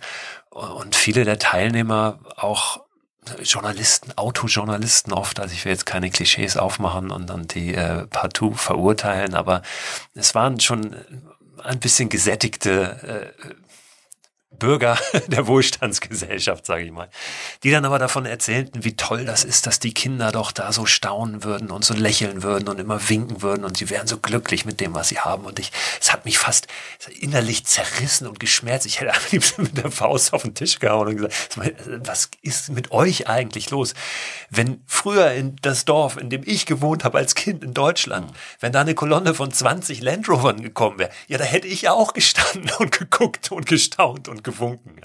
Also das war äh, so eine skurrile äh, Erfahrung, ähm, da in diesem Auto zu sitzen. Und ich weiß noch, ich war mit jemandem unterwegs, ein Autojournalist aus Hannover, der hat mich immer angemacht, wenn ich das Fenster ein Stück weit runter gemacht habe, weil dann die Klima ja nicht mehr funktioniert. Und ich, es ist doch, wie kannst du denn hier nicht mal merken, ob du auf welcher Höhe du bist, ja, wie viel Grad es draußen hat, ob die Luft wärmer wird, die reinkommt. Ich kann das nicht in einem, in einem Auto, in einem klimatisierten Auto fahren. Ich muss dann die, die Fenster runter haben, um zu spüren, wo ich bin, ja, diesen, diesen Wind. Und, ähm, das war wirklich eine Erfahrung, die, die fast niederschmetternd war. Und ich glaube, das ist genau das, äh, habe ich so zumindest das Gefühl, was, was, was du auch beschreibst, was Reisen eben nicht sein sollte.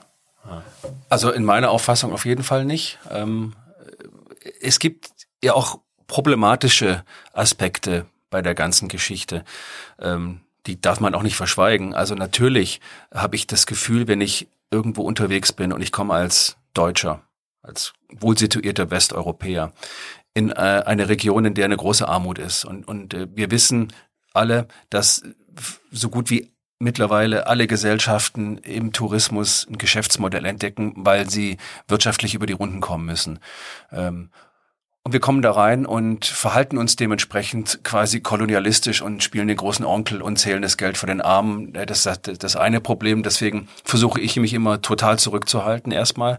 Äh, auch keine Uhr oder äh, kein Handy oder sonst was zu zeigen, weil ich finde das äh, problematisch, wenn man dann gleich so auftritt. Äh, auf der anderen Seite gibt es natürlich auch einen Exotismus, eine Verklärung von Armut und von Andersartigkeit. Also dass man irgendwo in das äthiopische Omo-Delta kommt und man hat äh, die Möglichkeit, bei allem Ritual zuzusehen, wie dem Bullensprung, dem Okuli, wo also der jetzt dann erwachsen werdende 18-jährige Junge von seinem Vater freigegeben wird äh, als möglicher neuer Stammes, Stammesvater oder sowas und der aber dann halt nackt ähm, den, Zeugungs, den Zeugungsakt nochmal wiederholt, spielerisch als Ritual. Das ist ein Rite Passage, ganz klassischerweise habe ich auch so gesehen. Die spielen das wirklich nach. Die spielen die Zeugung nach, die spielen die Entnabelung nach, ähm, dann mit saurer Sahne, wo dann äh, reiben sich ein, auch mit Butter und so weiter, wie das Kind eben auch äh, geschützt wird quasi, äh, wenn es aus dem Uterus kommt mit dem, mit dem Mutterfett. Und dann ähm, muss der Bullenrücken überspringen. Die Bullen sind da aufgereiht. Also es ist, und je mehr er überspringt, also über je mehr Rücken er läuft, ohne hinunterzufallen, desto größer ist quasi sein sozialer Status. Das ist ein unglaublicher sozialer Ritus. Und man kann natürlich leicht im Exotismus verfallen und sagen, oh, das ist ja toll. Und guck mal, dieser, dieser nackte Junge, der so komisch riecht und mit den komischen Haaren und darf ich dich mal anfassen und so. Das ist natürlich äh, äh überhaupt äh, unmöglich. Und äh, man neigt natürlich auch dazu, äh, erstmal äh, auch zu staunen über sowas, aber sich da auch selbst zu erziehen, sich die, sich die Frage zu stellen, irgendwie, ähm, Wär, würde es nicht Würde und Respekt äh, erfordern, jetzt sozusagen mit der Situation anders umzugehen? All diese Dinge hast du natürlich nicht, wenn du mit einer, mit einer Land Rover äh, Kolonne irgendwo durch so ein Dorf bretterst, ja? Also die, die, sich genau diese Fragen zu stellen. Äh, es riecht äh, anders, also du gehst diesem Geruch nach und dann kommst du irgendwann dazu, dass dass Frauen in diesem Omo Delta eben tatsächlich sich sich mit äh, mit mit äh, vergorener Butter einschmieren, weil es äh, eine Art und Weise ist, äh, Insekten von, von der Haut fernzuhalten. Das ist eine Überlebensgeschichte. Äh, und kein Mensch hat das Recht zu sagen, sag mal, du riechst ja sehr unangenehm. Oder äh, die Frauen, die ihre, ihre, ihre Lippen äh, nicht aufspritzen wie bei uns, aber dann doch da irgendwie ähm, so kleine Tabletten oder, oder münzenartige Gegenstände in die Unterlippe einarbeiten, das ist natürlich ein, ein Brauchtum, eine Tradition. Es geht äh, über Jahrhunderte hinweg zurück und das hat einen Sinn, warum man das macht. Und dann finde ich, äh, hat man in keiner Weise irgendwie das Recht, auf diese Lippe der Frau zu fassen und zu sagen, das ist ja interessant, das sieht aber sehr hässlich aus, warum machen Sie das eigentlich? Sondern man kann sich ja darüber äh, unterhalten mit irgendjemandem, was das bedeutet. Ja, Und es gibt ganz oft in solchen Situationen auch die Aussage, dass Frauen in Stammesgesellschaften, die wir als patriarchalisch bezeichnen, äh, einen höheren sozialen Status haben. Äh, und all das muss man erstmal in Erfahrung bringen. Und das kann man nur, wenn man sich einlässt auf das Unbekannte und das Unbekannte erstmal mit Respekt und Würde äh, behandelt. Äh, abwerten kann man es dann immer noch, wenn man unbedingt abwerten möchte. Aber das ist etwas, was ich auf Reisen eigentlich gelernt habe, niemals abzuwerten. Das ist der größte Fehler, den man machen kann, Menschen, Kulturen, was auch immer, einfach abzuwerten. Alles hat einen Wert man kann den größer oder kleiner finden, aber zu sagen, das hat keinen Wert und das ist äh, irgendwie äh, Mist oder blöd oder was weiß ich wie, das finde ich einfach ganz schlimm. Und man trifft ja gelegentlich bei Reisen auch auf solche Leute, die auch so reden. Also ich versuche dann immer sofort, mich von denen auch fernzuhalten, weil ich das gar nicht ertragen könnte. Ich bin deswegen kein besserer Mensch als andere, überhaupt nicht, aber das ist etwas, was ich auf Reisen gelernt habe und was ich auch gerne möchte, dass es bei uns so wäre. Ja, also ich muss nicht alles gut finden, was passiert, aber ich muss es begründen können und ich muss äh, erstmal auch wissen, warum ich etwas nicht gut finde. Und dieses, dieses Rüstzeug mit Argumenten und um sagen wir, eine ethischen Überzeugung herauszuarbeiten, äh, das ist etwas, was, was auf Wasserfreisen immer wieder passiert ist. Also da würde ich dir auch völlig zustimmen. Also diese Geschichte da mit den Land Rovern in, in einem Dorf, ja, hm. Und, und dennoch gibt es ja auch immer wieder, ähm, du beschreibst es in, in deinem Buch äh, auch äh, mehrmals, diese Situation und die kenne ich auch und die habe ich ganz intensiv auch im vergangenen Jahr da auf meiner Reise acht Wochen durch Deutschland erlebt und erfahren, ähm, dieses Gefühl, alles ist gut in dem Moment. Ja, es ist, natürlich ist nicht alles auf der Welt gut. Natürlich gibt es Schlechtes, ähm, natürlich gibt es Böses und es gibt auch ganz viel, was man ändern muss und ganz viel, was man selbst dazu beitragen kann. Aber dennoch ähm, in diesem Moment das Gefühl zu erfahren, hey, es ist alles so gut, wie es ist gerade. Und ähm, das, das ist was, ähm, was wir, glaube ich, auch ein Stück weit noch mehr in unseren Alltag ja auch tragen können und sollten. Ja? Ähm, auch nichts überstürzen zu wollen. Wir haben ja oft so auch dieses, dieses, diesen Impuls, dieses Bedürfnis auch sehr ähm, befeuert wird durch äh, gesellschaftliche Diskussionen und, und, und gesellschaftlichen Konsens und ähm, was man nun macht und was gerade en vogue ist äh, nicht das Gefühl zu haben, ich muss jetzt hier sofort alles richtig machen und am besten die Welt retten. Weil das ist ja schon was, was durchaus mal durchkommt. Am Ende macht man gar nichts, weil einem das alles zu groß erscheint. Mhm. Sondern auch mal das Gefühl zu haben, hey, es ist, es ist schon alles ist alles okay, so wie es ist und es ist alles gut, wie es war und jetzt gucke ich mal, was ich dazu beitragen kann, das alles ein Stück besser zu machen, aber mal eins nach dem anderen, mhm. diesen, diesen Moment wirklich auch zu würdigen.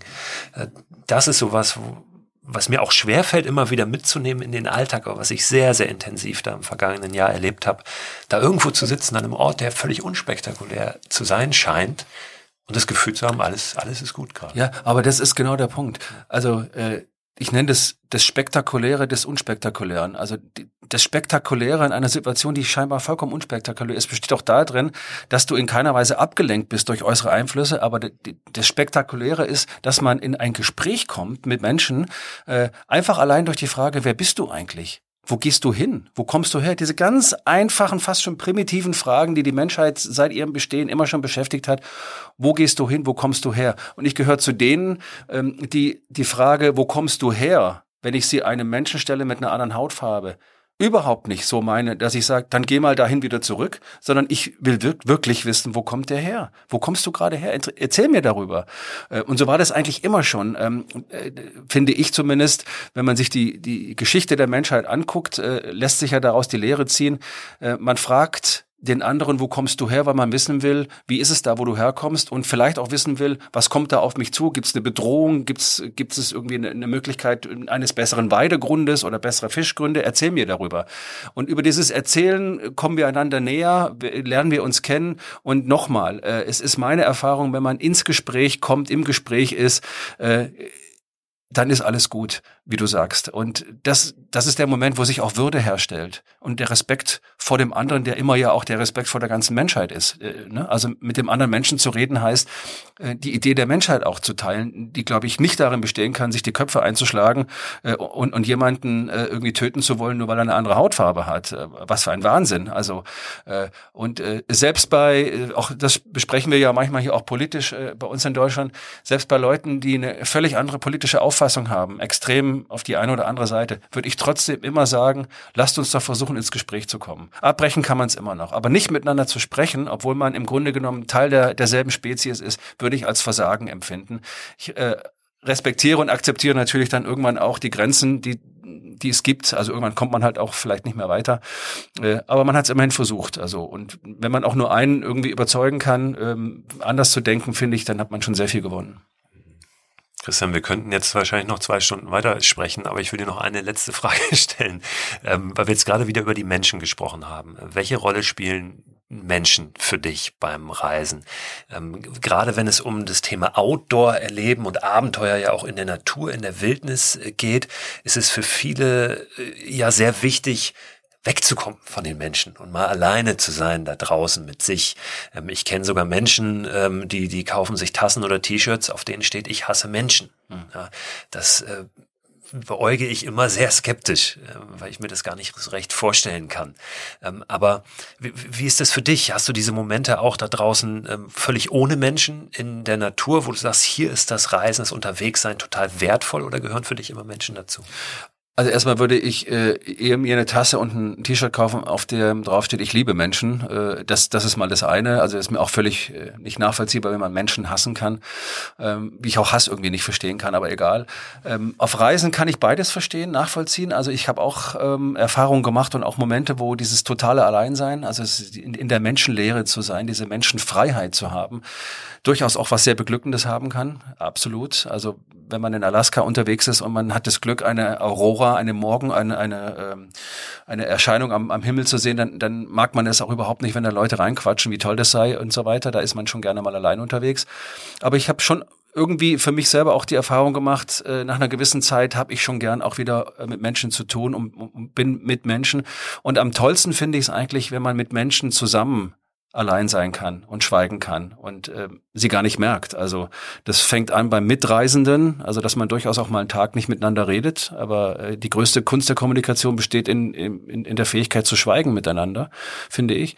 Und das Zweite ist, wenn man tatsächlich auf Menschen vor Ort dann eben trifft, dass es nicht automatisch äh, äh, gegeben ist, sich sofort mit denen so in Interaktion zu begeben, aber äh, es eben auch einfach wunderbar ist. Und selbst wenn es wie, äh, bei mir war das so, ich bin mal gepilgert durch Norwegen äh, und auf einmal äh, kam ich aus der, aus der völligen Einsamkeit, die auch bedrückend sein kann ja irgendwann mal, kam ich an einen Hof äh, und da stand ein alter Mann. Ich weiß nicht, wie alt er war, damals vielleicht 80. Und er guckte mich an und ich, ich guckte den so an und dann sagte ich irgendwann, hey. Und sagte der auch so, hey. Und dann sagte ich, äh, ja, nicht viel los, Leute. Hm, nö. Und so ging die Unterhaltung weiter und irgendwann stellten wir fest, und kommt noch einer, weiß nicht, ja, ist ja schon August, ja, stimmt, okay, ciao. Und dann geht man weiter.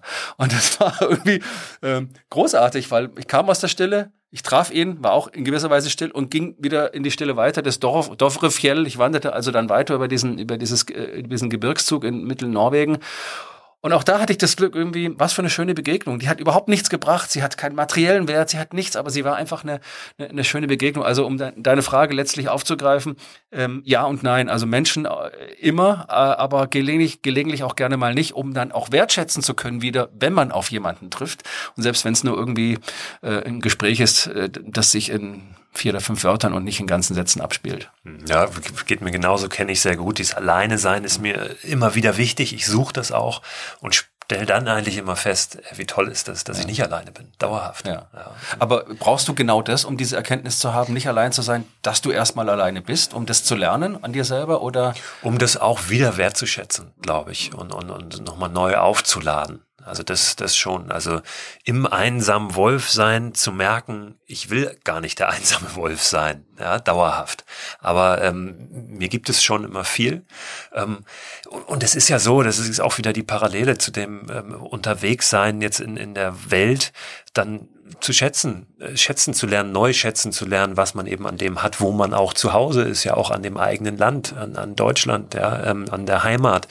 Ähm, und so geht mir das immer wieder auch. Ähm, und auch das ist sicherlich ein, ein Grund, mal loszuziehen, um zu merken, hey, es ist doch eigentlich ganz, ganz schön, da wo ich bin. Und die Menschen, die ich habe, die sind doch, die nerven gar nicht nur, ja, sondern die sind auch toll und ähm, die, die geben mir auch ganz viel. Und ich glaube, dass da kriegt man oft nochmal so eine neue, neue Sicht drauf. Aber das ist so eine immense Freiheitserfahrung, oder? Weggehen zu können, aufbrechen zu können und wiederkommen zu können. Ja, und zu wissen, da, da, da gibt's auch etwas, ja. was auf mich wartet, ob das nun ein Zuhause ist, ob das ein, ein Land, eine, eine Landschaft ist, ja. ob das Menschen sind, ja, ein, ein Zuhause zu haben ja. und nicht zu wissen, ich, ich bin hier nur unterwegs und äh, ja, da will ich jetzt auch nicht dass das den Bogen zu groß spannen, ein großes Fass aufmachen. Viele Menschen, die eben ähm, unfreiwillig reisen, den, den, die können nicht so einfach wieder nach Hause. Mhm. Absolut. Und das, deswegen ist das eben auch so ein Gefühl von, von Freiheit, dass du aufbrechen kannst, aber auch wieder zurückkehren kannst. Äh, und eines würde mich interessieren, wenn du, wenn du quasi sagst, du reist selber gerne auch in Einsamkeit mit dir selbst, also der einsame Wolf in dir. Ähm, kommst du manchmal mit dir in Konflikt in solchen Situationen? Also hast du Schwierigkeiten, deine Einsamkeit auch auszuhalten oder äh, kannst du die immer gut bewältigen? Weil manchmal Immer ja wäre jetzt übertrieben, auf jeden Fall. Ähm, ich kann das ganz gut. Ich kann gut mit mir alleine sein. Ich ähm, weiß aber, dass ich da auch natürlich immer wieder ähm, an, an Punkte komme, ähm, wo ich vielleicht nicht so hundertprozentig d'accord mit mir bin oder das nicht so mag, wie ich bin. Ähm, aber das ist ja auch total wertvoll, sich damit auseinanderzusetzen. Ähm, das alleine sein können, das ist äh, nicht so einfach. Hm glaube ich. Also wenn es still wird, dann, dann ist das manchmal schwer zu ertragen, ne? weil, weil man eben nicht mehr weglaufen kann vor sich. Du hast, ähm, auch darf ich jetzt das den, mit dem Bogen nicht zu groß spannen, ähm, kurz angesprochen, diese, dieses Rite de Passage, ja, diese, diese ähm, Initiationsriten, die ja ähm, auch heute durchgeführt werden in der modernen Form als Visionssuchen, wo es oft darum geht, ähm, einfach alleine zu sein, da draußen in der Natur, tagelang an einem Ort, ohne irgendwie sich wegzubewegen und, und genau das im Fokus ist, ähm, sich mit sich selbst auseinanderzusetzen. Und das ist, auch das ist nicht immer ein Spaziergang, das ist kein Urlaub, wenn wir dann den Vergleich wieder ähm, herziehen wollen, sondern auch das ist eine Reise, ist ein Abenteuer. Und ähm, die beginnt dann auch manchmal erst, ne, diese Reise. Ich glaube, das hast du auch in deinem Buch ähm, an, an ein, zwei Stellen so aufgegriffen, dass ja manchmal erst neue Fragen entstehen. Dass es, dass es nicht so ein Ziel gibt von etwas, sondern dass das ähm, ja auch diese Reise, diese innere Reise, diese Reise zu sich selbst, sie sowieso nie zu Ende ist, aber dass es auch okay ist, dass man nicht Erkenntnisse, zählbare äh, jetzt mitnimmt von, von so einer Tour, von so einer Reise, auch wenn man sich das vielleicht erhofft, sondern dass da einfach neue Fragen kommen. Ja, die, die einen dann wieder begleiten, die einen beschäftigen. Und dieses Fragen stellen, Fragen zulassen und sich auf die Suche machen nach Antworten. Ich glaube, das ist ja das am Ende, worum es geht, ne? auch im Leben. Ja, absolut. Also ich habe zum Beispiel, das war so mein Arbeitstitel für das Buch, ähm, die Schönheit unbeleuchteter Gassen. Ich habe das irgendwann mal festgestellt, man kommt irgendwann immer in irgendeine Gasse, auch eine Sackgasse, ähm, die nicht beleuchtet ist. So, egal wo du bist. Und dann stehst du da und fragst dich, wieso ist diese Gasse nicht beleuchtet? Wieso gibt es hier kein Licht? Da ist ein, ein Weg, der ist asphaltiert. Ich habe sowieso irgendwie eine große Affinität und Leidenschaft für Wege. Ich weiß gar nicht warum, habe ich immer rausgebildet. Ich finde Weg wahnsinnig interessant. Es gibt Wege, die führen ins Nichts, aber sie sind da. Und ich finde, da, wo es einen Weg gibt, da gibt es immer Hoffnung und Welt.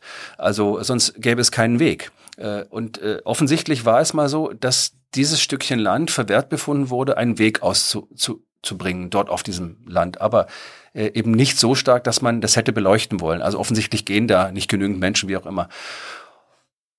Und dann ist man dort in dieser Gasse und stellt fest, es ist unglaublich schön hier in dieser unbeleuchteten Gasse, weil man sieht das Firmament, man sieht die Sterne, du siehst den halben oder dreiviertels oder ganzen Mond und auf einmal spiegelt sich auch eine Landschaft und in gewisser Weise du dich selber auch in dieser Gasse, auf diesem Weg, der völlig unbedeutend ist. Und der wird erstens klar, dass man selber sehr unbedeutend ist im Leben äh, und zweitens, dass das Leben einfach wahnsinnig schön ist, also in, in, in diesem Moment. Ähm, und deswegen ist so die Schönheit unbeleuchteter Gassen für mich eigentlich äh, eine Übersetzung meiner Leidenschaft und Sehnsucht für das Reisen, äh, diese Gassen zu finden. Äh, egal wo ich bin, suche ich irgendwie nach einem Weg oder einer Gasse und frage mich, warum, warum ist sie nicht beleuchtet, woran liegt es? Und so kann man auch ins Gespräch kommen, weil am nächsten Morgen geht man da wieder hin und dann fragt man irgendwie jemanden, der da sitzt, sagen Sie mal, wie ist das eigentlich? Warum ist diese Gasse nicht beleuchtet? Es klingt völlig banal, aber diese, diese, diese Banalität hat was unglaublich Bedeutsames. Also ich finde, die Abwertung der Banalität ist sowieso ein großer Fehler. Also es gibt ganz banale Ereignisse, die es für uns in unserem normalen Arbeits- und, und Lebenskontext nicht wert sind, erforscht zu werden. Aber die Banalität als solche ist, ist so ausschlag, äh, aus, aussagekräftig und, und, und so bedeutsam, weil da so viel drinsteckt. Und das rauszufinden mit jemandem, der XY heißt, den man überhaupt nicht kennt und wo man irgendwie nur ein paar Brocken Englisch hin und her wirft, das finde ich toll, weil ich das Gefühl habe in diesem Moment, ich habe was verstanden. Und wenn es nur ich bin, der was verstanden hat, und wenn du jetzt zum Beispiel sagen würdest, naja, aber was du da so erzählst über Wege und Gassen und Licht und so, finde ich schwierig, kann ich nicht nachvollziehen. Aber für mich ist es ein Glücksmoment. Äh, ein Glücksmoment unter ganz, ganz vielen. Und äh, den austauschen zu können, auch mit Leuten wie dir, du ähnliche Erfahrungen gemacht hast, das ist doch das Leben eigentlich, oder? Ich meine, das ist es doch. Was, was, was, wer willst, was mehr willst du denn eigentlich noch, als diese, diese Erfahrung auszutauschen, sich mit Bildern gegenseitig auch zu beglücken? Dazu brauchst du keinen Fotoparat, sondern du brauchst einfach nur einen wachen, wachen Verstand, Geist, Sinnlichkeit äh, und, und eine gute Wahrnehmung. Und die wird auf jeder Reise aufs Neue geschult. Also insofern würde ich immer sagen, auf geht's, los, raus in die Welt. Also und oft ist es ja auch nur so eine Ahnung, dass du was noch gar nicht fassen, noch nicht greifen, noch nicht formulieren kannst. Du merkst, irgendwas habe ich hier gerade gelernt. Ja. Und das ist wie so wie, wie Schmetterlinge im Bauch. Ja, jetzt bin ich mal gespannt, was das ist. Ich weiß es noch gar nicht, aber es ist gut, glaube ich. Aber es ist nicht toll. Wir sind ja. erzogen dazu, alles sofort benennen zu wollen, kategorisieren, effizient zu sein, in irgendeine Schublade einzuordnen. Da ist es dann drin, da kann man es rausholen. Nein, eben nicht. Also äh, ich weiß gar nicht genau, was ich da erlebt habe. Ich kann es nicht klassifizieren. Ich spüre aber, wie du sagst, es passiert irgendwas da mit mir. Und nochmal, es geht nicht darum, irgendwie äh, die, die, quasi esoterische Antriebe in sich jetzt hier irgendwie mit spirituellen Höhenflügen. Auch ganz wunderbar, wenn man das will, aber das meine ich gar nicht, sondern es geht wirklich darum, sich, sich, sich das Unbekannte anzueignen und vielleicht auch gerade mal nicht zu wissen. Zu erkennen, alte sokratische Weisheit, zu erkennen, dass man nicht weiß, dass ich auch mal nichts weiß, ja, dass ich blank bin sozusagen, äh, mir erstmal Gedanken machen muss, erstmal anfangen muss nachzudenken. Und am Ende des Nachdenkens kommt vielleicht auch überhaupt nichts raus. Ja, ich denke, ich habe mich völlig verfahren, aber der Prozess ist, ist das Entscheidende und das, das auch so Wichtige. Ähm, und äh, das hat man auf Reisen unwillkürlich immer und immer wieder. Und deswegen äh, ist, ist das Reisen für mich ähm, das Medium, was dich eigentlich äh, am besten zu dir selber führt. Ne? Also wie, wie auch bei Pindar aus dem mythischen Oden, den ich anfangs zitiert habe, der einfach gesagt hat, werde der du bist. So, das ist ein kurzer Satz. Und da muss man erstmal fragen, wer bin ich denn eigentlich? Und dann muss ich dazu auch noch werden. Und am Ende einer Reise bin ich zumindest meistens der, der ich vorher gar nicht war. Also ich bin zu dem geworden, der ich vielleicht auch nie sein wollte aber ich habe mich in gewisser Weise neu erfunden und auch gefunden. Und das bringt mich weiter und davon kann ich nicht genug kriegen. Wo geht's als nächstes hin, wenn alle äh, Maßnahmen wieder fallen und wenn du wieder frei reisen darfst? Hast du ein Ziel? Also ich habe zwei Ziele. Das eine ist tatsächlich ein Urlaubsziel. Ich bin immer im Juni in Griechenland auf der Insel Naxos und mache da gar nichts und lese. Und das zweite, nächste große Reiseziel, ich wollte immer nach Georgien Weiß nicht warum, wollte ich einfach. Habe ich jahrelang nach hinten geschoben, nie gemacht. Jetzt ist es schwierig. Äh, man weiß ja auch nicht, ob der lüsterne Kriegsherr in Moskau vielleicht äh, weiter nach Süden ausdehnen möchte, seine Friedensmission. Äh, auf jeden Fall würde ich wahnsinnig gerne mal nach Georgien. Äh, und das ist das, worauf ich als nächstes äh, hinarbeite. Da wünsche ich dir, dass das klappt. Danke, danke. Ich danke dir ganz herzlich, dass du da warst heute äh, für das Gespräch. Hat mir viel Spaß gemacht. Mir auch, sehr gern. Wünsche dir allen erdenklichen Erfolg mit dem Buch natürlich auch. Äh, da gibt's noch ganz, ganz viel mehr zu lesen. Ich habe mich ganz oft wieder erkannt. Ich habe angefangen, anfangs mir so ein paar Sachen rauszukopieren, auch in Vorbereitung auf dieses Gespräch. Hatte am Ende acht Seiten Word-Dokument. Also es war sehr viel drin, was mich auch angesprochen hat, wo ich mich wiedergefunden habe. Ganz oft habe ich gedacht, äh, im Leben äh, würde ich nicht die Worte dafür finden, wie du es tust. Und es sind ganz, ganz viel auch Bilder gemalt. Ähm, na, nicht äh, im, im klassischen Sinne gemalt. Ich weiß nicht, wie gut du malen kannst, aber in Worten äh, Bilder aufgemacht. Also lohnt sich sehr, da reinzuschauen in das Buch Vom Glück unterwegs zu sein. Danke, dass du da warst. Sehr gern. Ganz herzlichen Dank auch hier aus dem Off nochmal, Christian, für dieses Gespräch. Ich habe den Titel von Christians Buch ja gerade nochmal erwähnt, Vom Glück unterwegs zu sein, warum wir das Reisen lieben und brauchen. Alle Infos zu dem Buch findet ihr in dem Newsletter, der diesen Podcast begleitet. Den könnt ihr abonnieren unter christoförster.com slash frei raus. Dort auf meiner Website findet ihr übrigens auch eine Handynummer, über die ihr mir WhatsApp-Nachrichten schicken könnt. Mit Fragen, Anregungen, Lobkritik, was auch immer ihr gerne loswerden möchtet. Eine Frage, die mich da besonders oft erreicht, ist die nach dem Song, der immer am Ende dieses Podcasts läuft zum Ausklang und den ihr auch gerade jetzt schon im Hintergrund hört. Diesen Song findet ihr nicht bei Spotify, den findet auch Shazam nicht, weil der aus einem kostenpflichtigen Musikarchiv stammt. Aber ihr könnt euch den bei YouTube anhören. Da ist er jederzeit verfügbar in der vollen Länge. Heißt Dull Who's. D-U-L-L, neues Wort, H-U-E-S, wie auch immer man das ganz genau ausspricht. Dalhus. Interpret ist Lal, L-U-L-L. Gebt es gerne mal ein, sucht das, dann werdet ihr fündig. Das soll es mit dem Nachgeplänkel heute gewesen sein. Lasst das Gespräch mit Christian noch ein bisschen wirken. Habt eine gute Zeit und hört gerne nächsten Donnerstag wieder rein zur neuen Folge. Frei raus.